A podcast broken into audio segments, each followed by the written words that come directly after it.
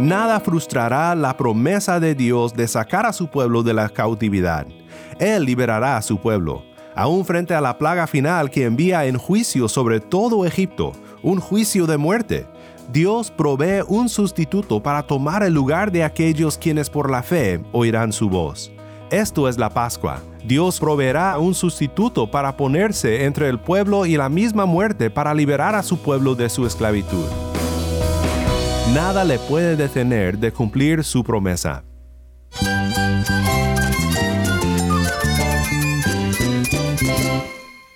Cristo es todo para mí. Mi Salvador, mi amigo, mi guía. Cristo es mi verdad. Es nuestra guía, nuestro faro. Cristo es el Señor y Salvador. Nuestro protector, nuestro amparo, nuestra fortaleza. Es Jesús, el único que te lleva a Dios, el único camino, la verdad y la vida. No hay más ningún camino, es Jesús.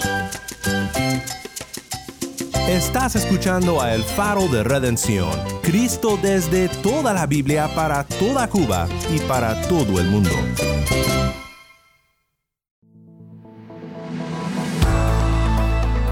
Hola, mi nombre es Daniel Warren, gracias por acompañarme aquí en El Faro. Continuamos hoy en una serie titulada El Evangelio según Éxodo. El día de hoy llegamos a un punto climático en la historia del Éxodo, el momento en que Israel sale de Egipto en la Pascua. Iremos al final de la Biblia para pensar en cómo el apóstol Juan conecta la Pascua con nuestra libertad del pecado por el sacrificio de Cristo. Si tienes una Biblia, busca Éxodo 12 y Apocalipsis 1 y quédate conmigo.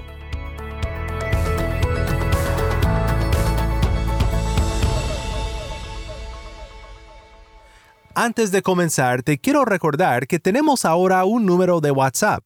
Para suscribirte a nuestro canal de distribución de contenido o para enviar un mensaje al equipo del Faro, puedes escribirnos al número 1786 373-4880. Cuando nos mandes un mensaje, indícanos desde dónde nos escuchas y si nos permites compartir tu mensaje aquí en el faro.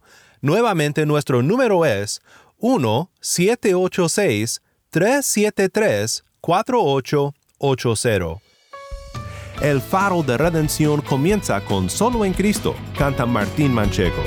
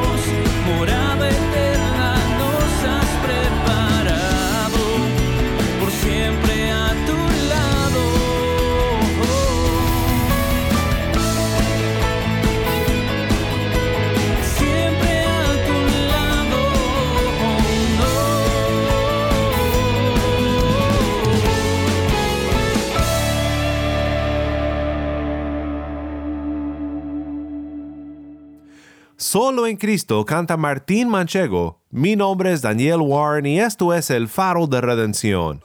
Cristo desde toda la Biblia, para toda Cuba y para todo el mundo.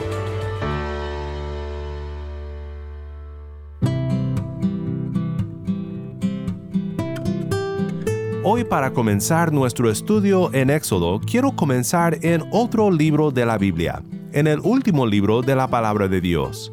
Quiero que escuches una doxología, una declaración y celebración de la gloria de Dios que Juan escribe para abrir el libro de Apocalipsis. Escucha lo que Juan dice en Apocalipsis 1, 5 al 6 al que nos ama y nos libertó de nuestros pecados con su sangre, e hizo de nosotros un reino, sacerdotes para Dios su Padre. A Él sea la gloria y el dominio por los siglos de los siglos. Amén. ¿Por qué hemos ido al final de la palabra para comenzar nuestro estudio de hoy? Porque lo que hemos estudiado en esta serie titulada El Evangelio según Éxodo, y en particular lo que veremos en nuestro estudio de hoy al considerar juntos la primera Pascua, todo esto apunta hacia la gloria de Cristo, quien salva a su pueblo por su sacrificio en nuestro lugar, y quien hace de su pueblo un pueblo apartado para servirle y para declarar su gloria para siempre. La Pascua, de la cual leemos en Éxodo 12, es el día de liberación después de muchísimos años de sufrimiento.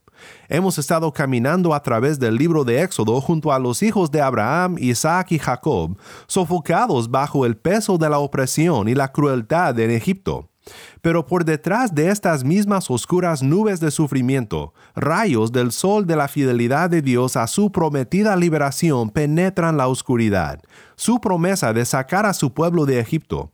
Dios había prometido al patriarca Jacob en Génesis 46, 3 al 4, yo soy Dios, el Dios de tu Padre. No temas descender a Egipto, porque allí te haré una gran nación. Yo descenderé contigo a Egipto, y ciertamente yo también te haré volver. En el buen cuidado de Dios por su pueblo, por una serie de eventos extraordinarios en el final del libro de Génesis, que por cierto puedes escuchar más sobre esto en nuestra serie El Evangelio según José, Jacob y su familia llegaron a Egipto, escaparon la hambruna en Canaán. Pero ¿hará Dios volver a su pueblo? Esta es la pregunta que contesta el libro de Éxodo. Una vez en Egipto, en una esquina del imperio llamado Gosén, la familia de Jacob se vuelve una gran nación. La población hebrea prospera. El faraón se siente amenazado por la creciente población hebrea e intenta lidiar con su impresionante expansión al subyugarlos como esclavos, lo cual no funciona porque siguen creciendo, y luego intenta matar a sus hijos varones. Eso tampoco funciona a causa de la fe y valentía de las parteras hebreas. Como hemos visto en nuestro estudio, aún por detrás de las escenas, Dios está obrando por su soberana providencia, y nada detendrá los propósitos de Dios para cumplir su promesa. Esto es importante, no lo olvides. Como veremos en un momento, Dios hará todo lo necesario para rescatar a su pueblo. Incluso proveerá un sustituto para intervenir a favor del pueblo frente a la muerte y para liberar a su pueblo de su esclavitud. Nada le puede parar, nada le detendrá de cumplir su promesa. Yo soy Dios, el Dios de tu Padre. No temas descender a Egipto, porque allí te haré una gran nación. Yo descenderé contigo a Egipto, y ciertamente yo también te haré volver al cerrar la historia de su poderosa protección de su pueblo por detrás de las escenas en los primeros capítulos de Éxodo, un libertador es levantado de entre los hebreos para salvar al pueblo. Moisés es llevado a la casa de la hija del faraón mismo, donde es preparado durante su juventud para que un día libere a su pueblo, los hebreos. Adelantándonos en la historia, después de que Moisés huye al desierto de Madián a la edad de 40 años y luego de un intento fallido de liberar al pueblo a su manera, llegamos al encuentro de Moisés a la edad de 80 años con Dios en la zarza ardiente donde es comisionado con un mensaje de Dios para el faraón. Deja ir a mi pueblo y adelantándonos aún más en la historia, llegando a la serie de plagas que Dios envió en juicio sobre Egipto, nos encontramos entonces por fin en la primera Pascua. Recuerda, nada frustrará la promesa de Dios de sacar a su pueblo de la cautividad.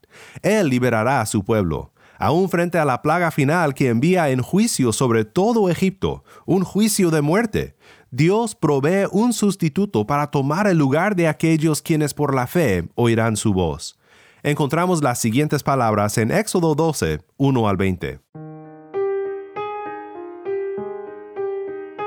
En la tierra de Egipto el Señor habló a Moisés y a Aarón y les dijo, Este mes será para ustedes el principio de los meses, será el primer mes del año para ustedes.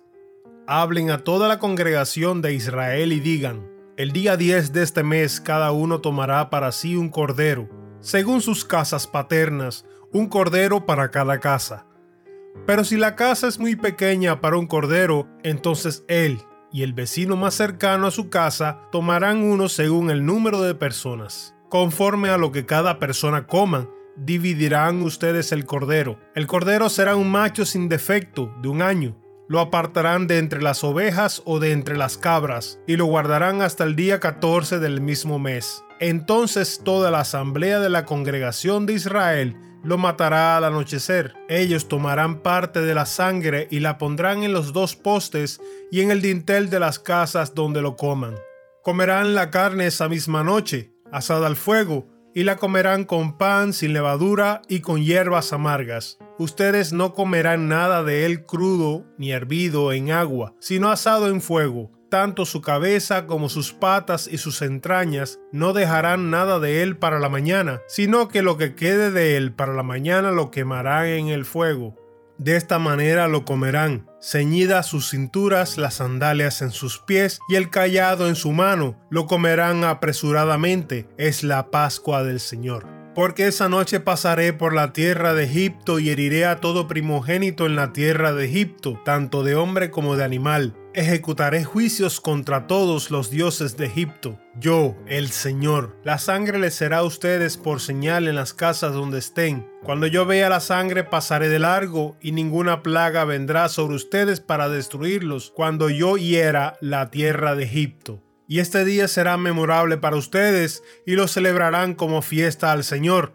Lo celebrarán por todas sus generaciones como ordenanza perpetua. Siete días comerán panes sin levadura Además, desde el primer día quitarán toda levadura de sus casas, porque cualquiera que coma algo leudado desde el primer día hasta el séptimo, esa persona será cortada de Israel. Y en el primer día tendrán una santa convocación y otra santa convocación en el séptimo día. Ningún trabajo se hará en ellos, excepto lo que cada uno deba comer. Solo esto podrán hacer guardarán también la fiesta de los panes sin levadura, porque en ese mismo día saqué yo a sus ejércitos de la tierra de Egipto. Por tanto guardarán este día por todas sus generaciones como ordenanza perpetua. En el mes primero comerán los panes sin levadura, desde el día 14 del mes por la tarde hasta el día 21 del mes por la tarde. Por siete días no habrá levadura en sus casas, porque cualquiera que coma algo leudado, esa persona será cortada de la congregación de Israel, ya sea extranjero o nativo del país. No comerán nada leudado, en todo lugar donde habiten comerán panes sin levadura. Dios instruye a su pueblo a que tome un cordero sin mancha que lo mate y que lo coma cada familia, y que ponga su sangre sobre los portales de su casa, y deben de comer con sus sandalias puestas. Esta será la noche de su liberación. Esta misma noche, mientras la muerte vino sobre la tierra de Egipto en juicio, Israel fue liberado de su esclavitud por la sangre del cordero. Con todo esto en mente, habiendo recordado toda esta historia, estamos entonces listos para oír la doxología de Juan, especialmente la primera parte donde dice, al que nos ama y nos libertó de nuestros pecados con su sangre. A Él sea la gloria y el dominio por los siglos de los siglos. Amén. Al que nos libertó de nuestros pecados con su sangre. Esto es la Pascua. Dios incluso proveerá hasta un sustituto para ponerse entre el pueblo y la misma muerte para liberar a su pueblo de su esclavitud. Nada le puede detener de cumplir su promesa. En Apocalipsis 5, Juan mira y ve a Jesús el Cordero inmolado y digno por su sacrificio de abrir el libro del propósito de Dios para el mundo, llevando todo a cumplirse. En la mano derecha de aquel que estaba sentado en el trono vi un libro escrito por dentro y por fuera, sellado con siete sellos.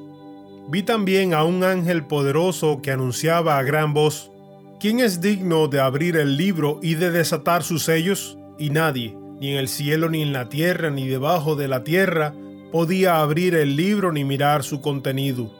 Yo lloraba mucho porque nadie había sido hallado digno de abrir el libro ni de mirar su contenido. Entonces uno de los ancianos me dijo, no llores, mira, el león de la tribu de Judá, la raíz de David, ha vencido para abrir el libro y sus siete sellos. Miré y vi entre el trono y los ancianos a un cordero, de pie, como inmolado, que tenía siete cuernos y siete ojos, que son los siete espíritus de Dios enviados por toda la tierra.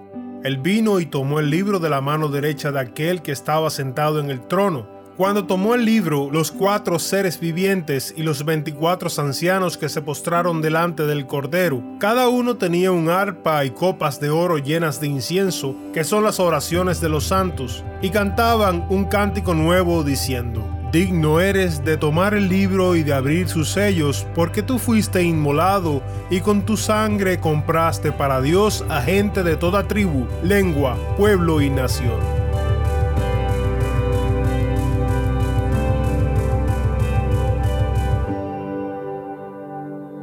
Apocalipsis 5, 1 al 9. Esta imagen del Cordero inmolado es la Pascua refractada por la cruz, la sangre que hace que la muerte pase de largo a todos los que por la fe se abriguen bajo ella. Esta es la cruz de Cristo. El sacrificio redentor de Cristo en el lugar de pecadores es como un prisma por el cual imagen tras imagen en la historia bíblica brilla como un rayo de luz blanco, saltando en vibrante color cuando encuentra su cumplimiento en él. Pascua es uno de esos rayos de luz que encuentra su pleno color en Cristo y en su obra en la cruz.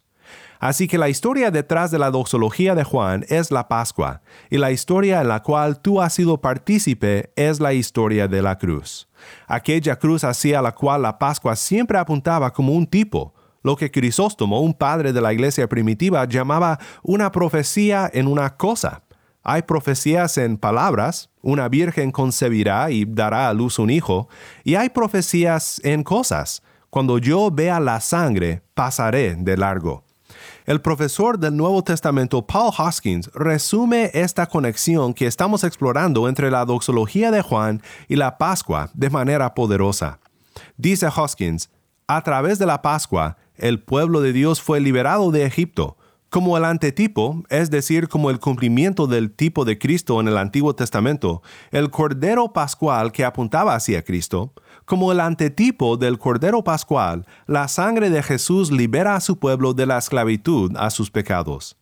Hoskins continúa y dice sobre la segunda parte de la doxología, Apocalipsis 1.6 toma la combinación de reino y sacerdotes de Éxodo 19.6.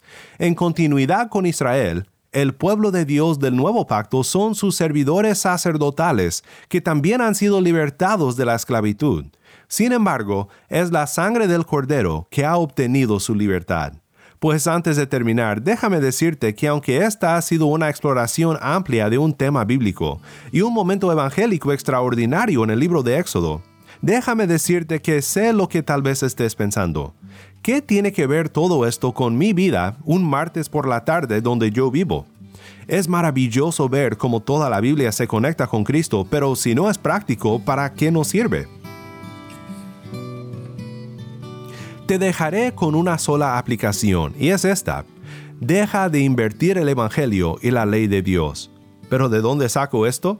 Muchas veces pensamos que si nos escapamos de la ira de Dios y si deseamos unirnos a su pueblo, debemos de ser muy obedientes a la ley de Dios, guardar sus mandamientos, reformar nuestras vidas, limpiar la casa antes de llegar a Dios. Pero Dios dice con la Pascua que la muerte viene a todos por igual. Aún el hebreo más fiel a Dios en medio de su esclavitud debía cubrirse bajo la sangre del cordero. Eventualmente, cuando Dios entrega su ley a Israel en Sinaí, el prólogo de la proclamación de la ley dice, Yo soy el Señor su Dios que le sacó de Egipto, de la casa de servidumbre. Dios es quien hará todo lo necesario para rescatarte. Así que deja de esforzarte por obtener algo que nunca podrás obtener. Refúgiate hoy, martes por la tarde y todos los días de tu vida, bajo la sangre del Cordero. Cristo, nuestra Pascua.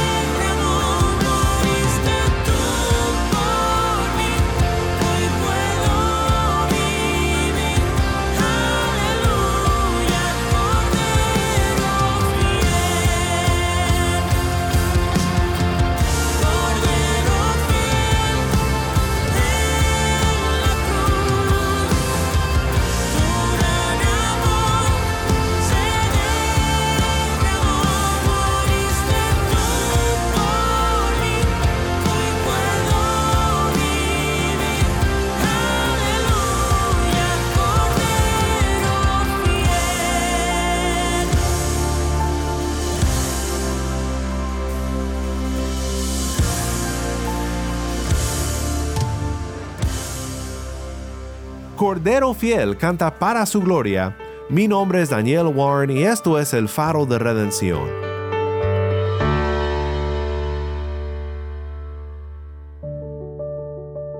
Oremos juntos para terminar.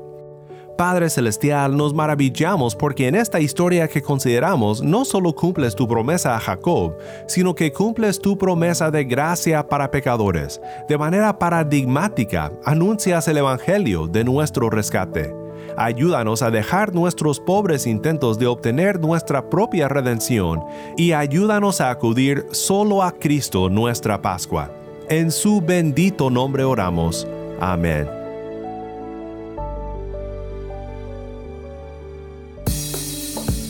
El Faro de Redención como programa radial fue ideado para Cuba, pero ha crecido a un nivel global y si estás en sintonía fuera de Cuba, te agradezco por pasar estos tiempos con nosotros estudiando temas que nos fortalecen en nuestro caminar cristiano.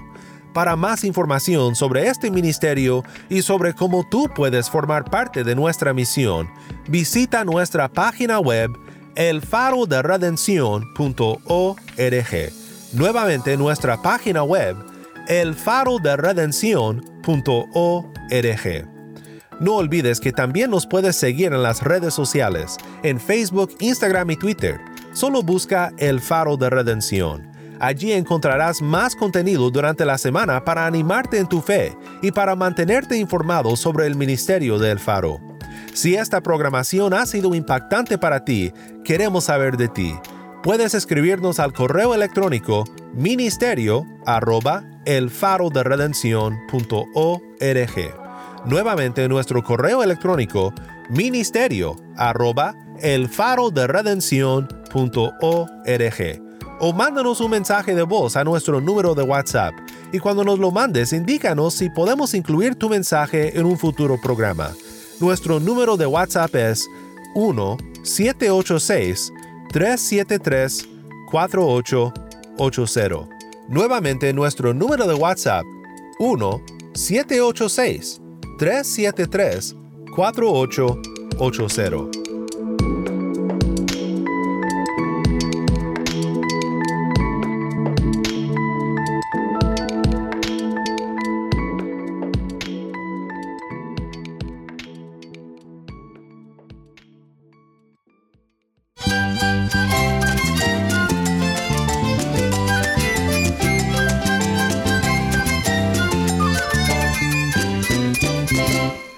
Nombre es Daniel Warren. Te invito a que me acompañes mañana en esta serie, El Evangelio según Éxodo.